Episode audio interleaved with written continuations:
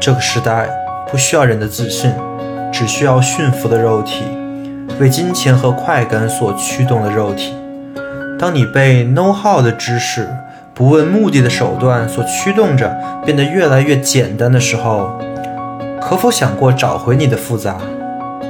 维生素 E，二十世纪重要思想系列，帮你重构自己的复杂。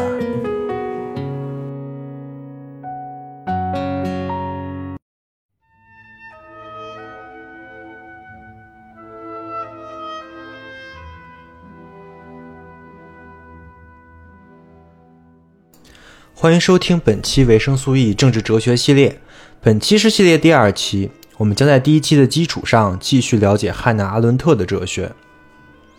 二十世纪可能最让人震惊的事件就是现代人的残忍性，尤其是纳粹德国对于犹太人的大屠杀，让全世界都开始了关于现代性的反思。我们发现，所有暴行的背后都有一个共同的面孔，就是极权主义。那么极权主义是什么？它是如何兴起的？犹太人为什么成了最大的新生品？汉伦·阿伦特对人的境况的描述，又对我们分析现代的残忍悲剧有何帮助？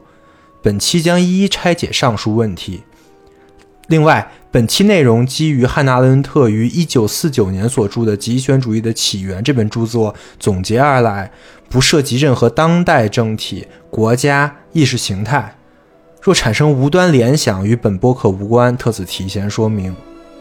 以上，希望本期内容对你有所帮助。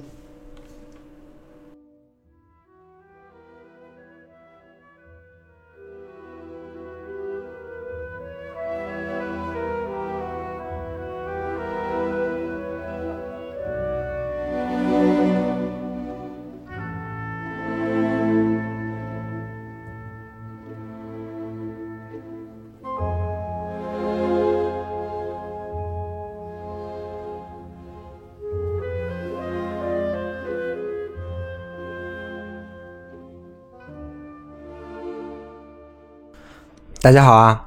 继人的近况之后，本期是第二期讲汉娜·阿伦特的播客。在第一期里，我们讲述了汉娜·阿伦特分析人的条件。我用几句话简单的回顾一下：人这种存在者的生存呢，有着三个必备的条件，分别是劳动、工作跟行动。这是人的结构，也是人的边界。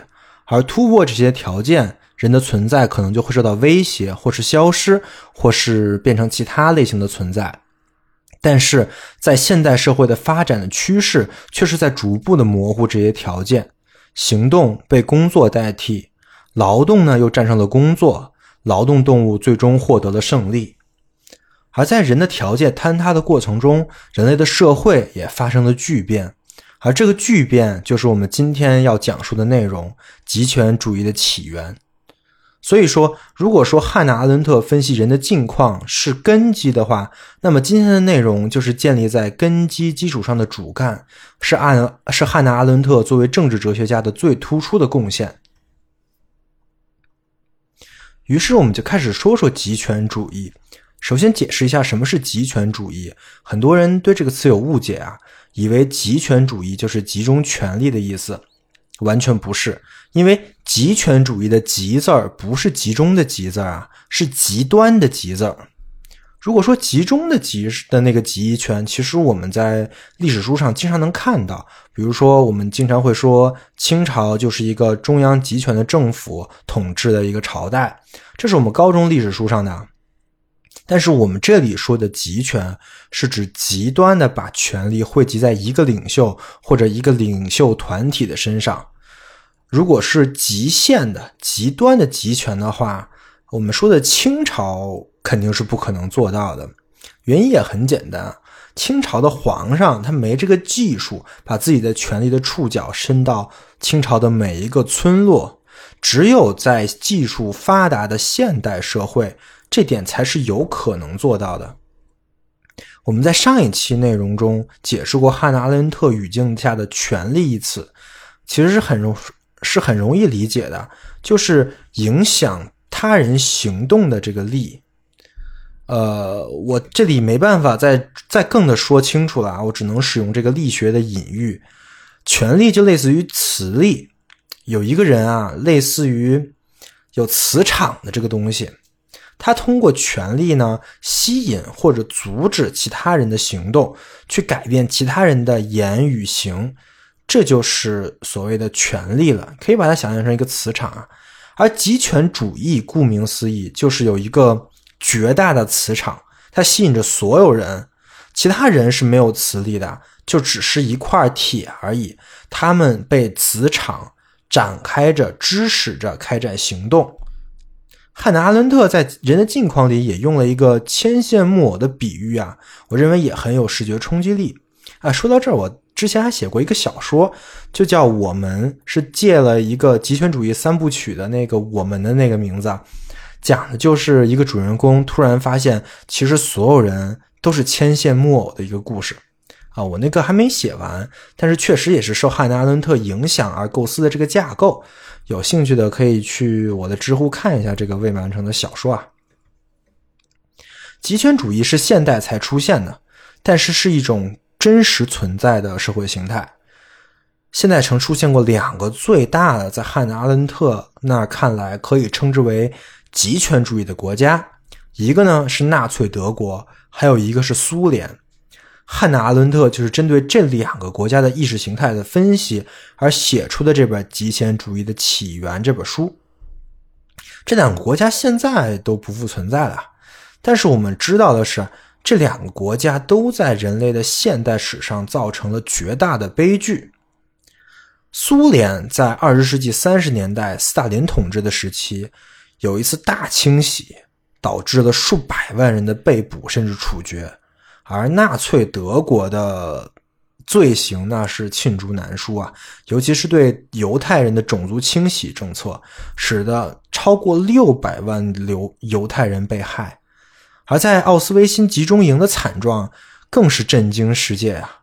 很多自己纳粹德国的自己人都不能相信。居然在我们国家会发生这么残忍的事情！如果对这些历史情况不了解的话，欢迎花上十分钟在维基百科上搜索一下苏联跟纳粹德国的相关词条。我其实之前对这段这段事实也是很了解的，为了准备这期播客呢，我又看了一遍。所以说我之前算是有心理准备的，但是在看这些词条的时候，我。的感觉依然还是触目惊心的，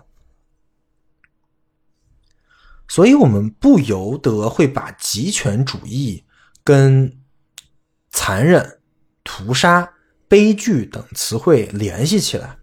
而除了这些事情，我们其他所熟知的二十世纪的惨剧，包括什么南京大屠杀呀、红色高棉啊，甚至文化大革命等等等。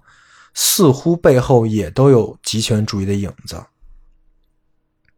但是认真听过维生素 E 的朋友们都知道啊，我们用这种归纳的形式来说明极权主义是坏的，或者说极权主义会导致悲剧是不太靠谱的。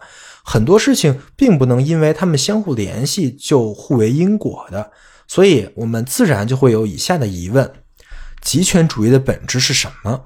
极权主义是不是必然导致惨剧的发生，以及极权主义是怎样起源的？这三个问题呢，就是我们今天的播客讨论的重点。但是要说明这三个问题呢，我们可能会要把这个问题倒过来，先从极权主义的起源开始讲起。让我们一起回到十九世纪的欧洲，跟随汉娜·阿伦特的文本，一起寻找极权主义在十九世纪的蛛丝马迹。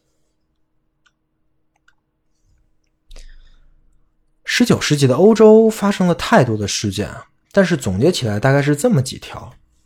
第一条呢是启蒙运动的发展。一七九九年，也就是十八世纪的最后一年，是法国大革命结束的那一年。是拿破仑统治时代的开始，法国大革命正式是以失败而告终，但是这一切却远未结结束啊！十九世纪，法国、意大利、西班牙、比利时、波兰、希腊等等欧洲国家都卷入了革命跟社会运动之中，而革命的内核就是大革命所宣扬的启蒙精神。可以说，启蒙精神已经彻底的进入了政治领域，并迅速的扩散到了欧洲各处。关于启蒙运动的事情呢，可以听一下我讲虚无主义的那一期啊，那一期有对启蒙精神的一个简要介绍，也讲了康德关于何为启蒙的一个简要的说明。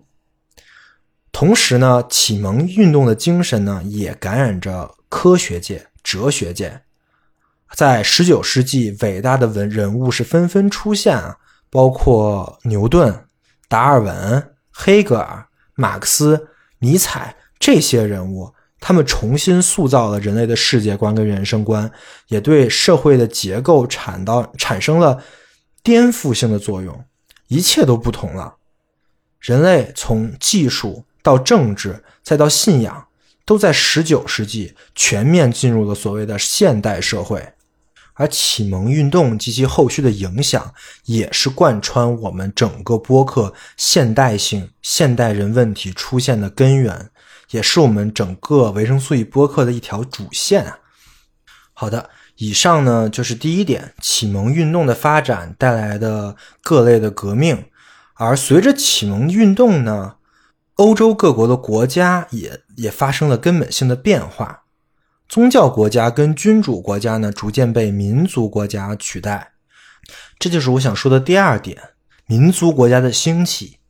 所谓的民族国家呀，就是指一个国家的国民，并不是因为有共同的信仰啊、有神的旨意啊这些原因才被聚集起来的，而是因为他们共同认同统一的价值观，他们有共同。的历史、共同的文化、共同的语言、共同的生活方式等等等，在欧洲逐渐革命推翻君主制之后啊，这种看上去真正能代表国民利益的共同体国家，成为了国家这个概念的新范式。在欧洲，一个个的国民族国家开始兴起，这也解释了现在为什么欧洲有那么多小国呀。因为他们就是在十九世纪的时候独立了，成为了一个个民族国家，国民呢共享一种语言跟文化。在民族国家中，人作为立法者和公民是可以参与政治讨论、进行议会选举，以民族性来制约资本的。我们现在很多国家也都是汉娜·阿伦特所说的民族国家，或者说至少假装自己是民族国家。就比如说，美国正在宣扬共享美国梦啊，而我们就在宣扬中华民族的伟大复兴啊，这都是民族国家的标志，对吧？就是即默认我们整个国家的国民共同认认同一种统一的价值观。当然，这么看，民族国家的兴起也跟启蒙运动是密不可分的，因为人的理性占据了上风，信仰的政绩开始逐步的失守。国家呢这一集合体也逐渐从君权神授的概念脱离出来，变成了以民族利益为立国之本的状态。在各个民族都纷纷建立起自己的国家的时候啊，有一个很特殊的民族，他们的人口不在少数，但是却一直没有自己的国家，而是分散在其他的民族国家之中，成为了那些国家的少数民族。这个民族呢？就是犹太民族。至于为什么犹太人不不愿意成立自己的国家，以至于没有自己的民族国家，跟犹太人之后发生的悲剧有什么样的关联啊？这个我们待会儿会着重讲。启蒙运动带来的技术进步，导致了民族国家的兴起，也带来了欧洲的快速的人造化。这给欧洲呢？向国外扩张的能力，毕竟第一次的工业革命是从欧洲起源的，而同时呢，启蒙精神所带来的对理性的崇尚，对理性发现未知世界的渴望，也给欧洲向外扩展的一个理由。我们的征途是星辰大海这句话。虽然是小说里的呀，但是在十九世纪的欧洲确实是存在过的一句话。说这话的人呢，叫做塞西尔罗兹，是一个矿业大亨跟政治家，是当时英国在南非殖民地的管事。他的原话，汉娜·阿伦特写在书里的是这么说的：“这些星辰，这广大无涯的世界，均非我们的能力所能吞并。但假若能力足够，我愿吞并所有的星辰。在民族国家扩张的时代，也是人类理性爆棚的时代。像塞西尔·罗兹这样想法的人，是多如牛毛的呀。”除此之外，还有一个最大的问题也在困扰着啊，十九世纪的欧洲。这个跟我们现在也挺像啊，就是产能过剩。欧洲就这么多人，资金呢过度的生产却没有消费，导致剩余的金钱出现，这些钱没地方去啊。如果不扩张，在欧洲这些国家的国内是一定会经济危机的。这个我觉得我国的领导们也是深谙此道啊。不然，为什么一定要搞“一带一路”是吧？所以说，当时十九世纪的欧洲既有动机，又有能力，还有不得不做的理由，欧洲的扩张就不可避免的开始了。于是，在十九世纪的后半段，整个的欧洲就逐步进入了帝国主义的时代。这就是我想说的第三个十九世纪发生的事件。帝国主义时代的到来，帝国主义的时代的核心呢，就是两个字：扩张。这个扩张呢，不是那种瞬间即逝的烧杀抢夺啊，也不是把这一个地方占了，长期同化那些被征服的民族，它是一个非常崭新的概念。其实这就到我们熟悉的范围了，因为我们的历史书把一加把一八四零年的鸦片战争当成中国近代史的开端，这就是帝国主义对中国的侵略战争，对吧？但是事实上，这所谓的侵略战争呢，并没有把清朝灭国，也没什么人来，也没什么欧洲人来中国移民，对吧？所以说，说中国那个时候是一个殖民地，其实是个很不准确的事情。帝国主义的扩张的目的就跟我们刚才说的一样，它既不是掠夺，也不是同化，并不是就想把中国人变成英国人啊，完全不是这个概念。它的主要目的啊，其实就是两个字：贸易。帝国主义的活动和那个时候欧洲一跃成为重要力量的资产阶级的诉求是息息相关的。帝国主义的目的甚至可以理解成是资本的目的。很简单的逻辑啊，当时最大的帝国主义国家英国，他居然连他的邻居爱尔兰都没办法纳入他的版图，成为英国人。这个详情可以看勇看勇敢的心啊。而另外一个大国就是大革命的发源地法国，法国吞并了阿尔及利亚，却呃把它当做自己的一个行省，但是法国根本没有办法把自己的法律强加于当地的阿拉伯人民身上。他在阿尔及利亚也不得不尊重穆斯林的民族法律，同时也得承认阿拉伯人人民的地位。于是就产生了一个有名无实的法国疆域，这是一个很荒谬混杂的事情啊！你很难说阿尔及利亚是法国的殖民地，因为当地的居民就没几个是法国人。所以说，帝国主义呢是一个很崭新的政治权利的。活动形式，这种情况是之前的宗教国家没有出现过的。之前就是你不信我的神，你就是异教徒，我就有资格杀你，对吧？但现在是我来找你，不是说要跟你是打是杀的，我是想跟你做生意。但是你要不和我做，那我就只能打你了。于是帝国主义的运动呢，就变成这么一种运动：帝国主义不以占据其他国家的领土或者奴役国家的人民为目的。他们的目的呢是保护自己国家的商人，使得这些资产阶级的商人能安稳的在别的国家从事商业活动。在帝国主义的架构里，资本和权力合流了。用汉娜·阿伦特的话来说，就是随金钱外流而来的是政府权力的对外扩张。每一个国家的国内资产阶级逐渐接管帝国主义式的商业的事务和企业，借着权力，他们便可以罔顾任何经济法则与伦理道德，而使金钱繁殖更多的金钱。从那个说出“我愿吞并所有星辰”的那哥们儿，就是罗罗德斯的一生生涯中，我们更可以清楚的了解到汉娜·阿伦特所说的这种情景。罗德斯呢，他是一个移民南非的英国人啊，在没有几年的时间里，他就取代了当时有权势的金融从业者，成为了南非矿业的大亨。他的手段呢，就是利用和地方议员、英国专员的良好关系，签署了一系列独立但是有联系的采矿特许权条约，组建英国的保护国。他成为了英国在当地权力的代理人。而这种合手段呢，它既有合法性，也有安全性。用通过这种手段，罗兹战胜了众多的对手。帝国的扩张与资金的投资携手并肩，他就打造出了我们现在熟知的那个钻石集团啊，比尔戴斯就是那个垄断全世界百分之四十开采钻石权利，然后说出那个什么“钻石恒久远，一颗永流传”这种消费概念的那个公司啊，就是这哥们儿创立的。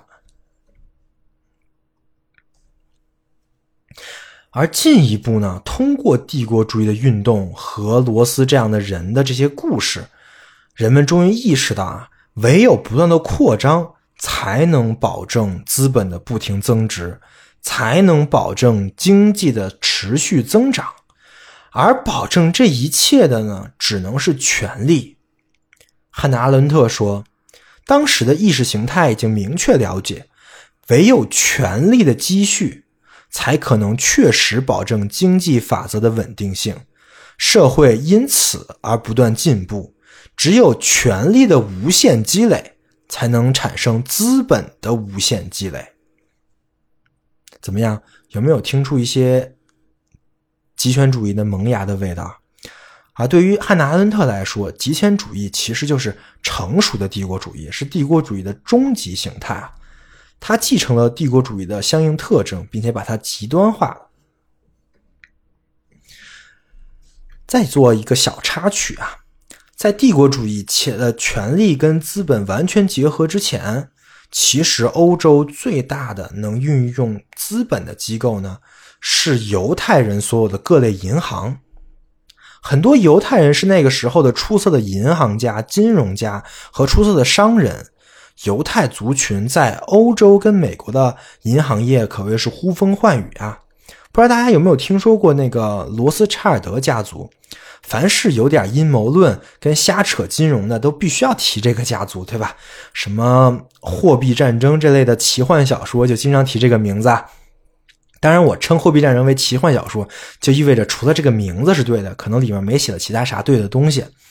罗斯柴尔德家族就是那个时候欧洲犹太银行家的代表，但是犹太人自身有个问题，就是不喜欢参与政治。这个问题也就导致了我们刚才说，为什么犹太人一直没有自己的民族国家，直到二战打完了，一九四七年，犹太人才在以色列建立了自己的民族国家。按照汉能阿伦特的体系而言啊，犹太人呢是出色的工匠。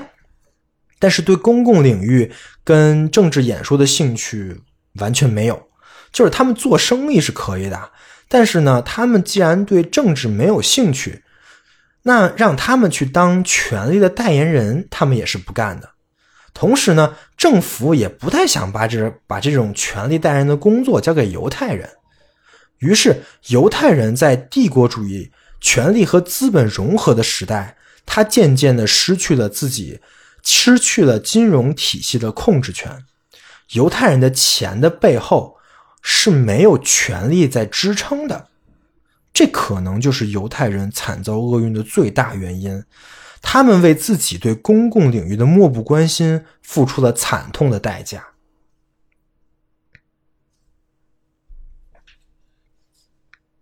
如果听了我刚才的论述呢，可能会有一个很大的疑虑，就是帝国主义的核心逻辑扩张其实是有一个非常尖锐的矛盾的，就是我刚才说了，欧洲是民族国家，而帝国主义呢又要扩张，那民族国家的成分跟帝国主义的征服行动其实中间是有矛盾的。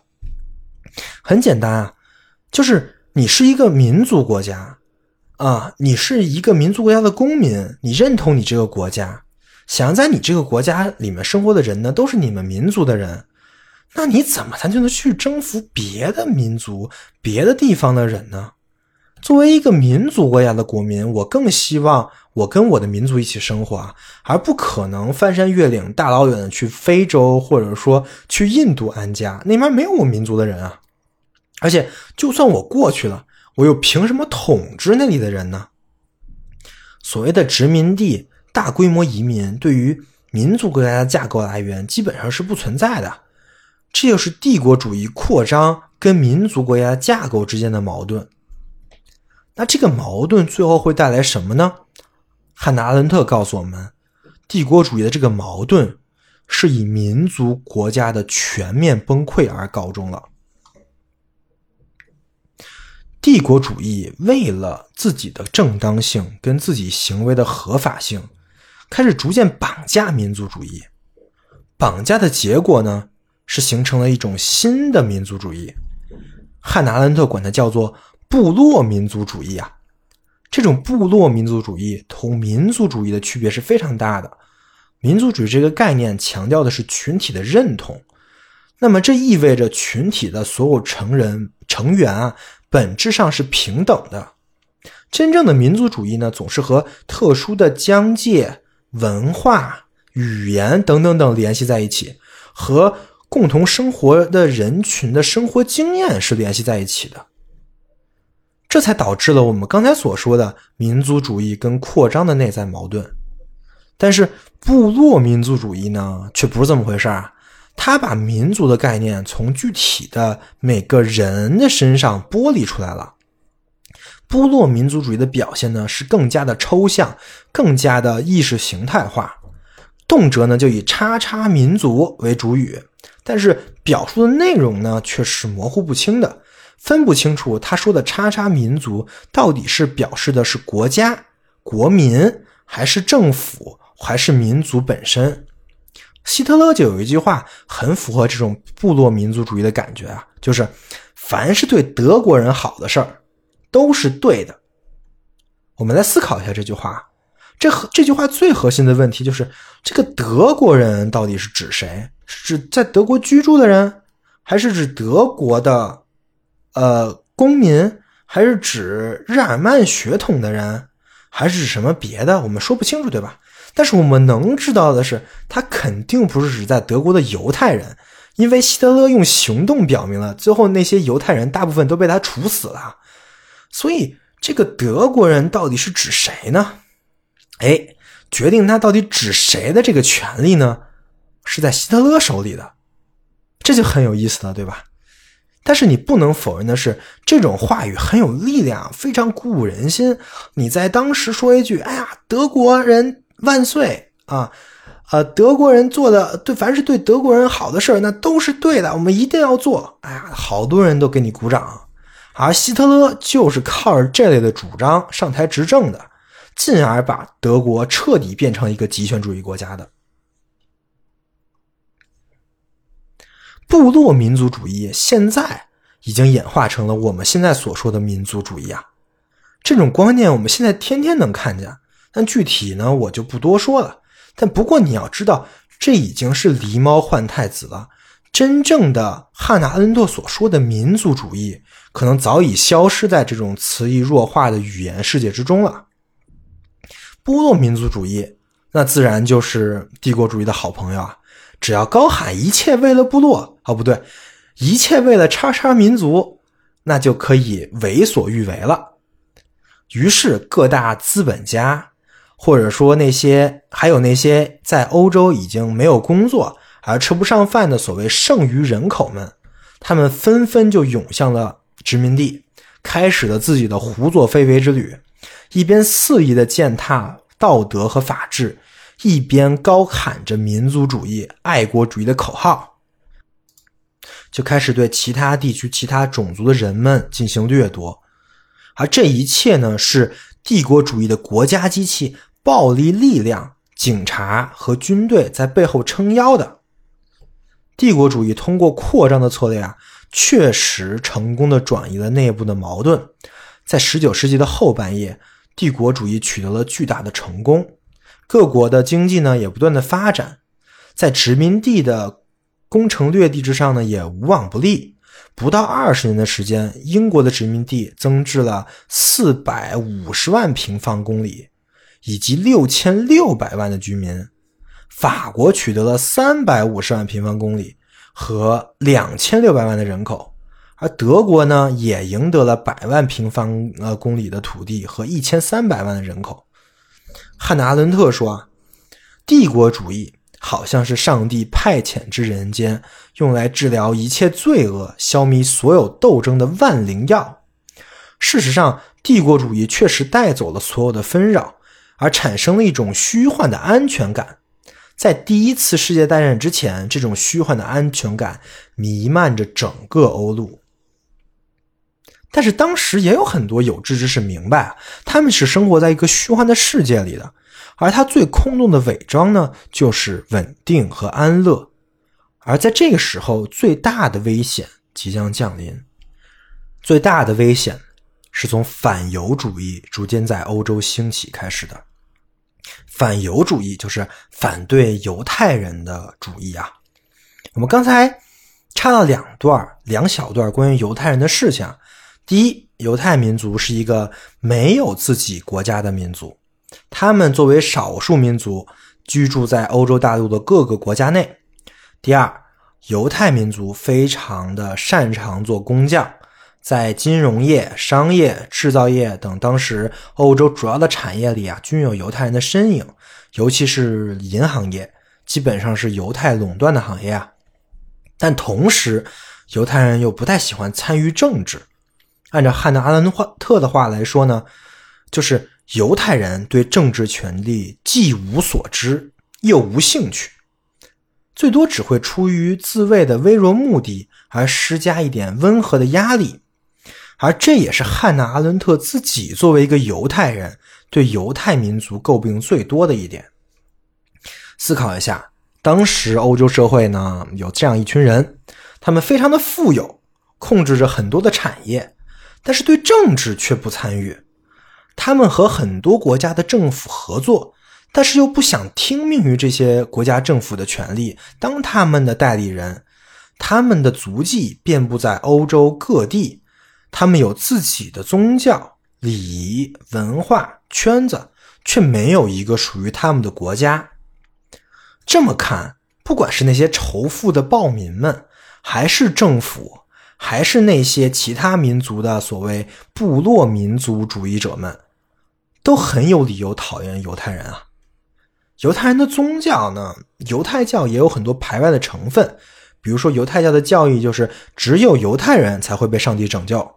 那这自然也就加深了其他人对犹太人的猜忌和不信任。于是，在帝国主义兴起的那段时间，欧洲反犹主义的声音越来越大，有关于犹太人的阴谋论呢也越来越多。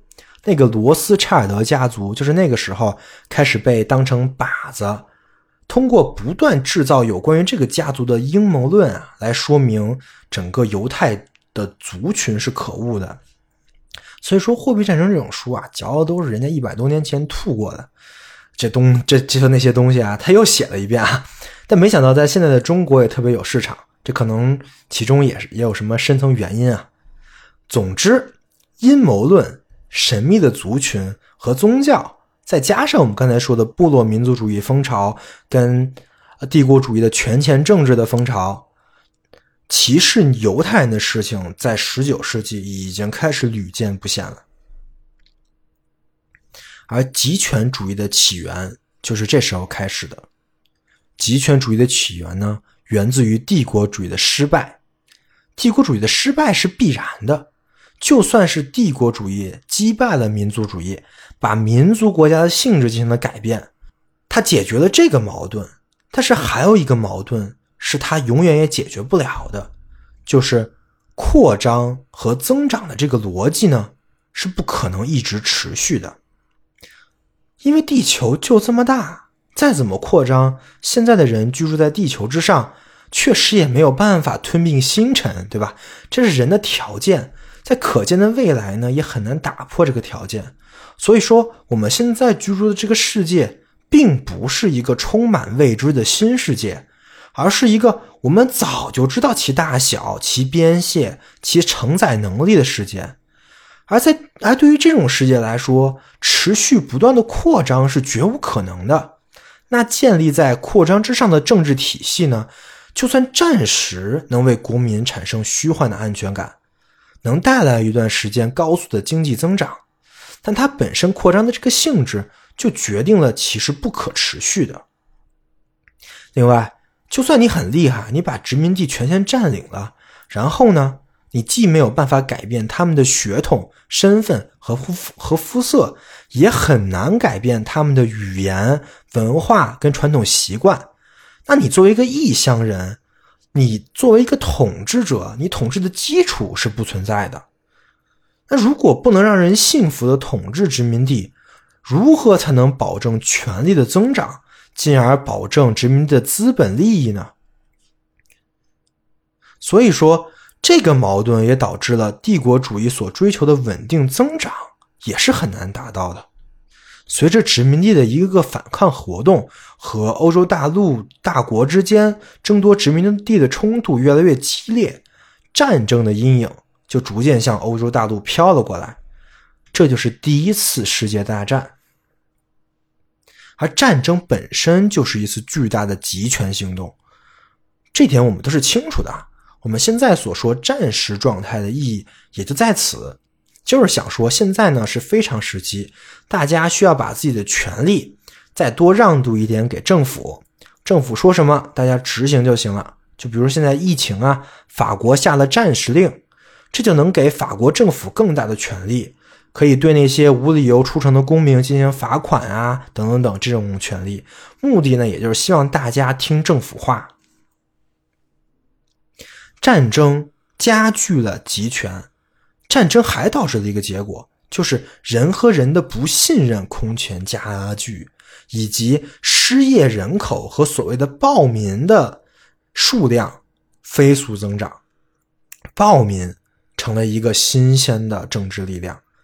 汉娜·阿伦特是这么描写的：第一次世界大战撕裂了欧洲民族国家的和睦友谊，使它再也没有修复的可能。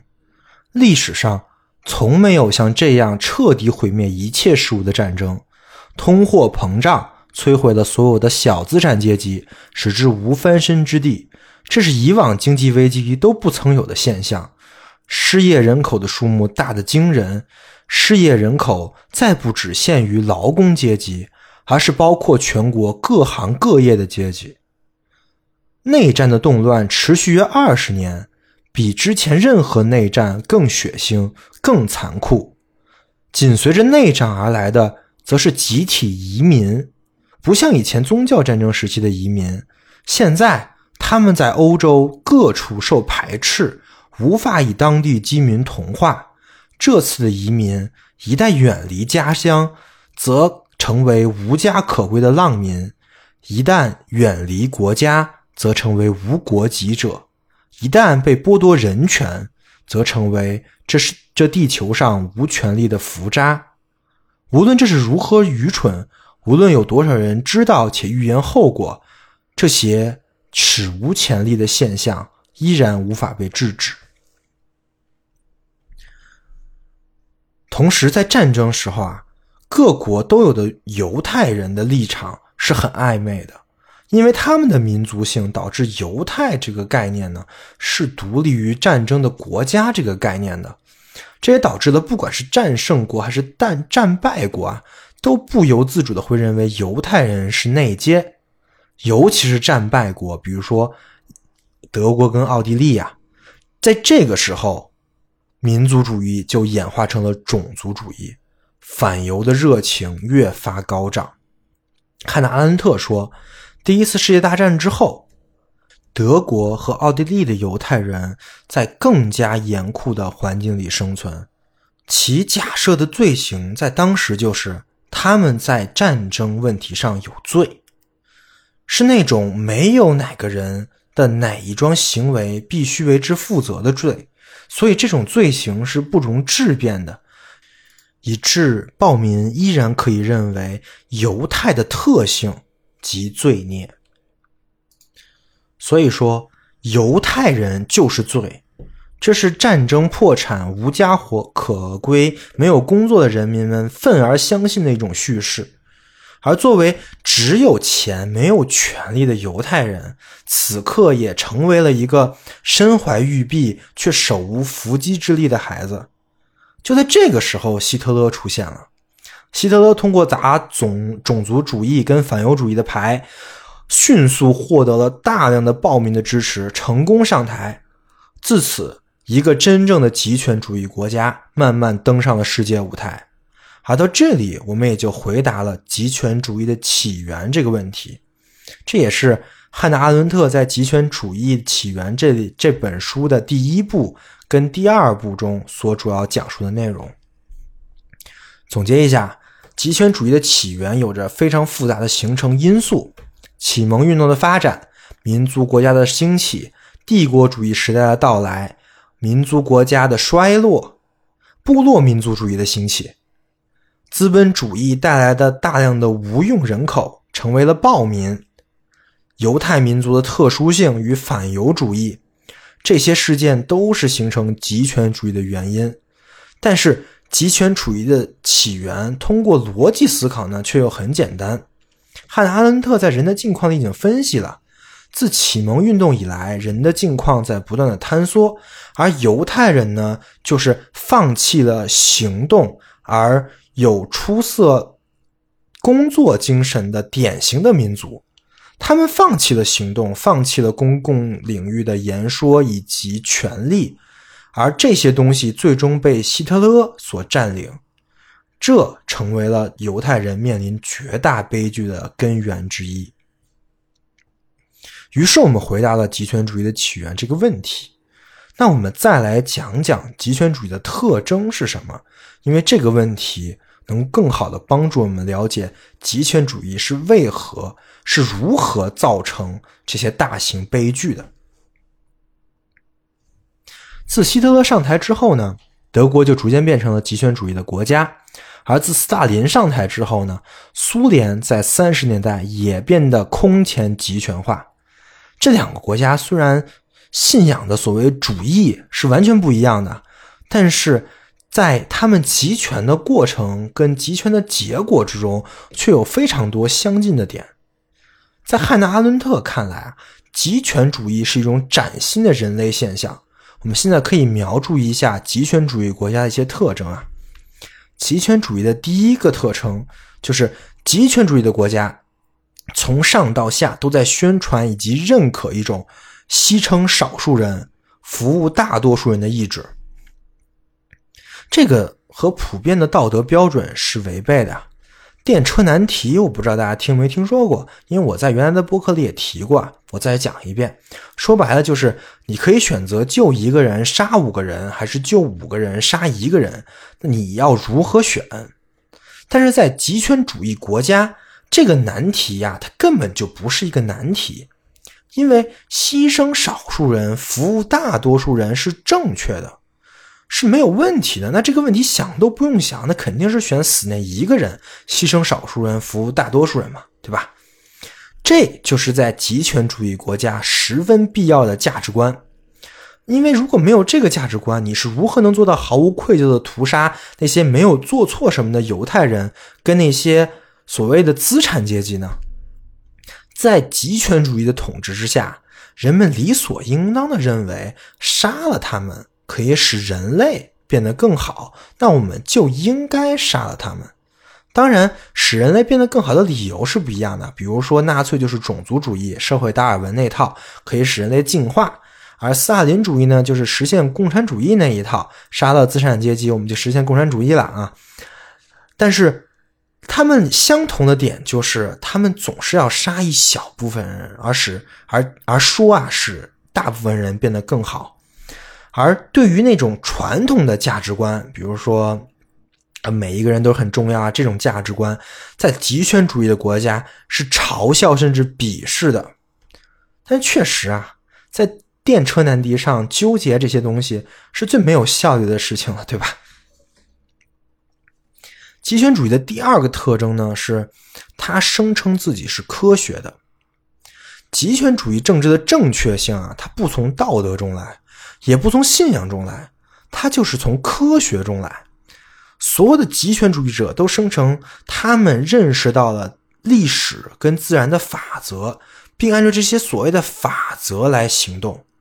极权主义的统治者们谈完全不谈什么正义或明智，他们只要科学，他们只要科学的认识。而科学跟正确，在他那里就是划等号了。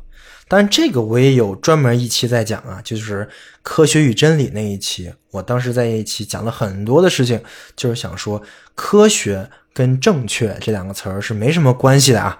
但是呢，在极权主义那里是完全不一样，科学是给他们的行为做背书的。所以，极权主义的国家呢，一方面要不断的发明所谓的科学的话语，组织一套科学的范数。来证明自己的正确性，不断的自证，证明自己的理论啊，还是自己的道路啊是科学的。那另外一方面呢，他们认识到了自然法则，他们认为这是科学的，那么他们就有责任排除一切的干扰，而使这个法则得到贯彻。而他们排除这些干扰的手段呢，就是使用恐怖来扫清这些障障碍。具体的说呢，就是他们要排除人，排除人的信息，跟人有关的人的行动所造成的干扰和障碍。因为科学的必定是非人的，这个具体也可以听一下我在科学真理那一期的具体论述啊。这是第二个特征啊。极权主义的第三个特征，它要求人呢是个体的。汉娜·阿伦特用了很大的篇幅来描述极权主义对人的个体性要求，以及他描述了极权主义到底使用了什么样的手段来保证这个个体的个体性。他是这么说的：极权主义运动是分子化、孤立的个人组织，他们同其他一切政党跟运动相比，极权主义运动最显著的外部特征就是个体成员必须。完全的、无限制的、无条件的、一无既往的忠诚于领袖，而这类忠诚只能产生自完全孤立的人。这些人没有其他的社会联系，比如说家庭、朋友、同事，或者只是熟人。忠诚使他们感觉到，只有他们属于一个运动，他们在政党中是一个成员，他们在世界上。才能有一个位置。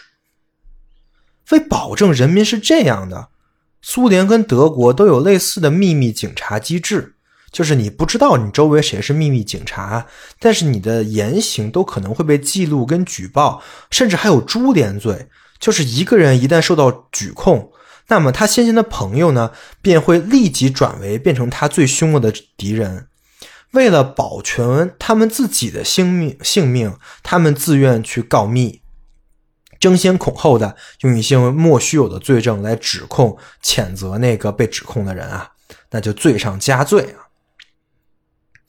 而这个呢，是证明他的那些朋友们自己是忠实可靠的唯一的办法。所以说，一旦生活在这样的一个社会里。那么最基本的谨慎态度呢，就是一定要尽量的避开一切的亲密往来。这些避开并不是为了防止秘密的思想被发掘，而是考虑到未来可能发生的一些麻烦。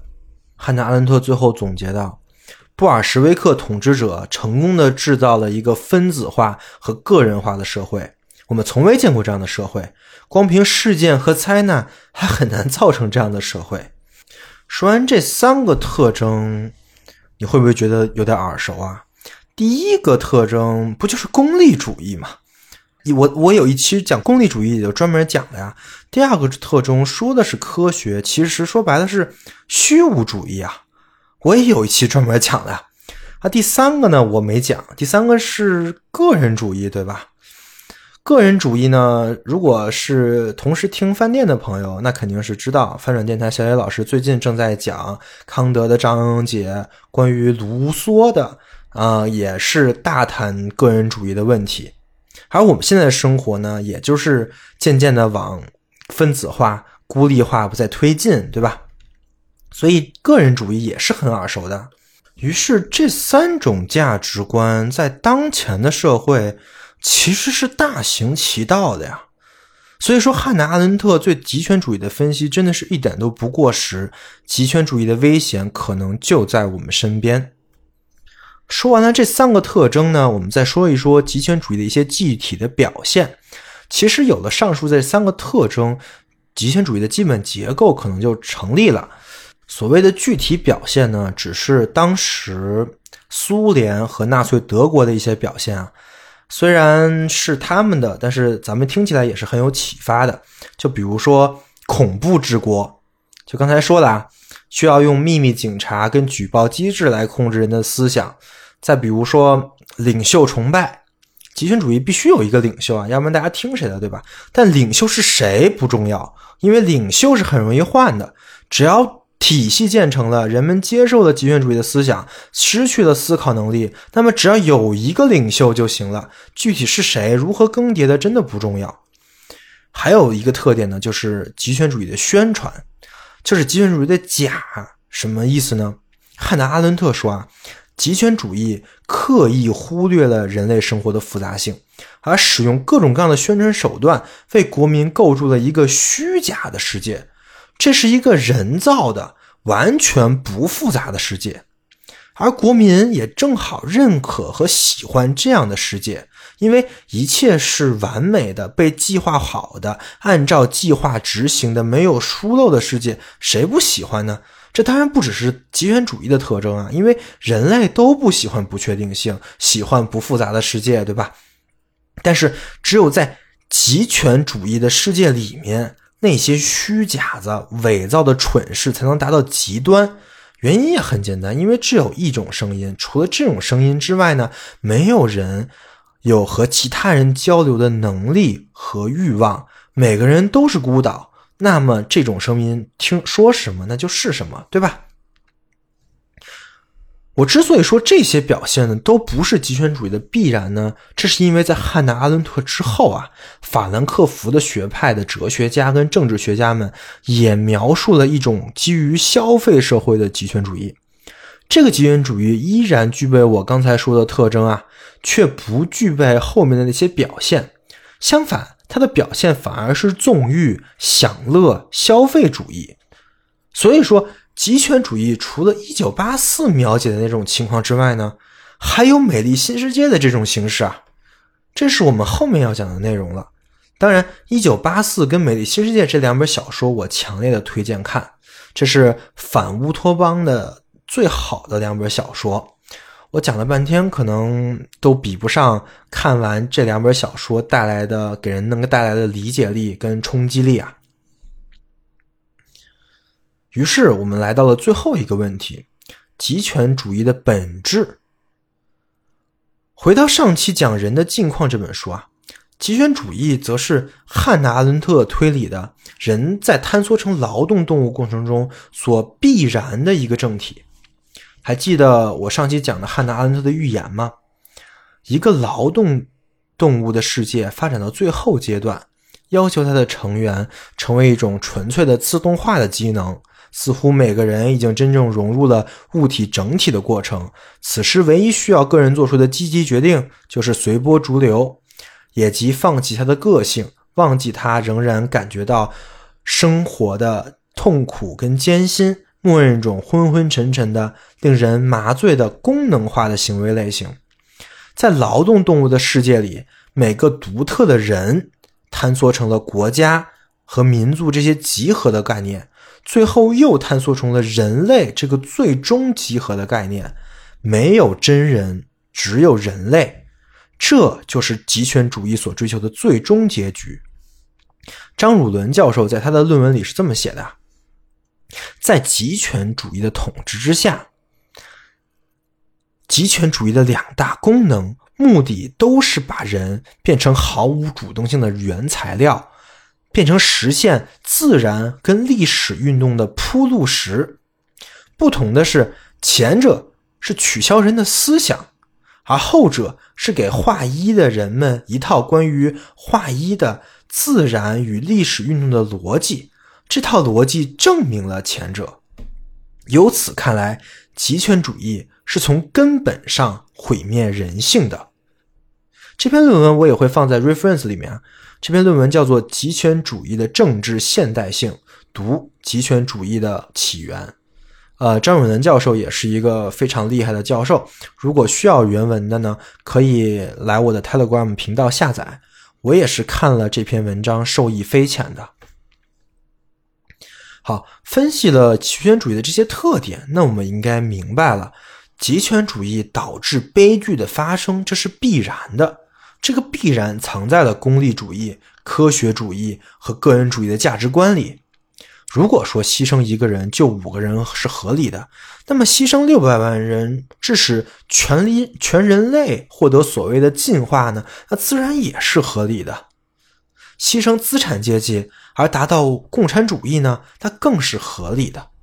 不但是合理的，还是科学的，是必然的。在极权主义的世界里，人变成了孤岛，没有办法相互连接。只能依靠领袖跟宣传机器来获得外界的信息。那么，对于任何所谓反对的声音呢，都不可能传出来。甚至，人们应该连反对什么都不知道，因为在极权主义社会里生活的人，必然要放弃思考能力，放弃这个人之为人的最高能力。而从这个角度想呢，导致极权主义悲剧的核心。就不是种族主义或者共产主义，而是极权主义本身。种族主义和共产主义指的作用，只不过是把矛头指向了两个特定的人群而已。种族主义指向了犹太人，而共产主义呢，则指向了资产阶级。而极权主义呢，则是那个真正的消灭那些人，使我们获得更好的那个核心力量来源。极权主义又是汉娜·阿伦特分析的人的境况之中的过程之一啊。当人的条件在坍缩时，当人放弃了思考，当人放弃了在公共领域的生活时，极权主义必将出现。以上就是我对《极权主义的起源》这本书内容的讨论了。我们回顾一下，本期我们主要的焦点集中在了三个问题：极权主义是怎样起源的？极权主义是不是导致了悲剧的发生？极权主义的本质是什么？我们按照极权主义起源的文本，分别对这三个问题进行了论述。在下一期呢，我们将继续关于极权主义的讨论。这次我们把焦点从宏观的历史叙事跟逻辑推导，回到具体的人本身。在极权主义之中生存的一个德国军官埃希曼。我们来讲讲他在极权主义之下如何犯下了滔天大罪。我们来讲讲他的故事。我们通过他的故事，进一步揭示极权主义的危险，以及人在极权主义内部生活会变成什么样子。同时，我们也将会在下期讲述汉娜·阿伦特的政治主张，何为积极生活。以及避免人的境况坍塌的一些切实可行的生活建议。以上就是本期维生素 E，感谢您的收听，欢迎关注维生素 E 小程序、维生素 E Telegram 频道和添加维生素 E 小助手的微信来获取播客最新的内容跟相关书籍资料。也可以跟播主进行交流，相关链接都在播客的 show note 里面可见。如果您认为播客内容对您有帮助，也相信会对您周围的朋友有一些启发，所以欢迎在各大平台转发节目。好的，广告打完，我们下期再见。